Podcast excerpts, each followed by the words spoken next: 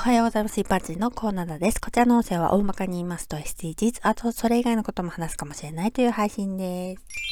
さてさて今回は絶滅危惧種についてです。SDGs に関する本を紹介しつつ一部引用解説するということをしております。私と一緒に学んでいきましょう。秋山幸次郎監修子供 SDGs なぜ SDGs が必要なのかがわかる本え私は出版社の回し物でも何でもありませんが紹介していきます。今回は20ページ、題名、たくさんの動植物が絶滅している。考えてみようということで2つ挙げられています。1つ目、世界と日本の絶滅危惧種について調べてみよう。2つ目、絶滅危惧種を守る必要があるのだろうか、はてなマーク。21ページ題名動植物の25%の種が絶滅の危機。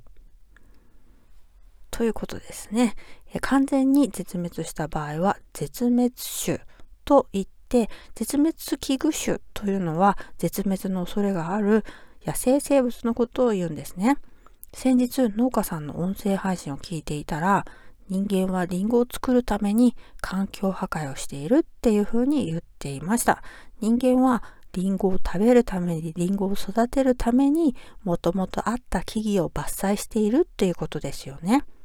リンゴに限らず人間は自分たち優先で森林伐採や海洋汚染などをしてしまっているから動植物が暮らせなくなっていって絶滅の危機にさらされているわけですよね。生態系に影響を与えてしまうかもしれないっていうもともとの知識がない場合もあるだろうし生態系への影響を考える間もなく生活のために取引する利益のために動いている場合もあるんだろうしね。ではでは今回はこの辺で次回もお楽しみにまた聞いてくださいね。ではまた。